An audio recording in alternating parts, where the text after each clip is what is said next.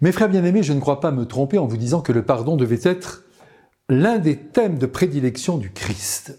Si bien que Pierre, qui est un auditeur attentif de son maître, a voulu en connaître les conditions d'application. Combien de fois, demande-t-il, faudra-t-il pardonner à celui ou à celle qui nous a blessés? Et la réponse de Jésus ne se fait pas attendre, et elle claque comme un coup de fouet dans nos consciences éprises de justice plus que de pardon, de vengeance, plus que d'oubli du mal causé. Et voici sa réponse. Il faut pardonner 77 fois 7 fois. Et 7 étant le chiffre parfait, nous comprenons sous ce nombre, qui en plus est multiplié par le Christ, qu'il faut pardonner toujours. Dans notre cœur, le pardon doit donc être total à l'égard de la personne qui s'est permise de nous faire du mal. Mais peut-être euh, allez-vous vous demander pourquoi une telle exigence? Eh bien, il y a plusieurs raisons qui peuvent être invoquées.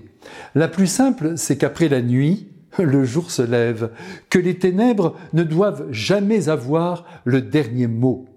Ensuite, parce que tout un chacun est capable de faire le mal qu'il reproche à d'autres d'avoir accompli.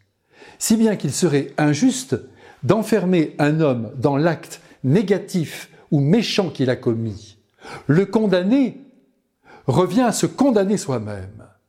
Quand on condamne un être, on montre du doigt la nature humaine défaillante que nous partageons avec le coupable.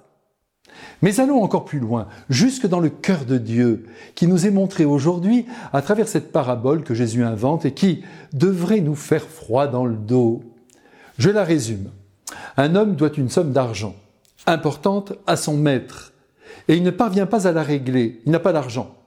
C'est l'image de l'homme qui doit tout à Dieu notre Père. Dans ce face-à-face entre les deux hommes de la parabole, le débuteur implore la miséricorde de son maître, comme nous aussi nous demandons à Dieu de nous faire miséricorde pour nos péchés. Je reviens à notre histoire. Celui qui a vu sa dette remise par ce bon maître, voilà qu'à son tour, loin d'imiter son maître, va faire preuve d'une dureté de cœur épouvantable à l'égard de quelqu'un qui lui doit aussi une somme d'argent. Ah, c'est qu'il le somme maintenant de régler ses dettes, et comme il ne peut pas satisfaire à cette demande, eh bien, il le jette en prison. Quand le maître apprendra que cet homme n'a pas accordé à son frère ce que lui-même avait reçu, il va le condamner sévèrement. Et Jésus de conclure, voilà ce qui vous arrivera si vous ne pardonnez pas à votre tour. Alors je vous pose une question maintenant, mes frères bien-aimés, mes frères et mes sœurs. Voulez-vous que dès aujourd'hui, Dieu notre Père vous pardonne toutes vos fautes, et même au dernier jour de votre vie? Si vous répondez oui, eh bien pardonnez à vos frères en ce moment. Et Jésus précise, de grand cœur, car c'est de grand cœur que Dieu nous pardonne 77 fois 7 fois sur chaque jour l'ensemble de nos péchés. Allez, allez, courage que l'amour aille le plus loin possible, en abolissant toutes les haines qui habitent nos esprits et qui corrompent la beauté de nos âmes, fabriquées, comme vous le savez, pour aimer. Soyons bénis dans notre résolution d'aimer en nous servant de manière abusive du pardon. Amen.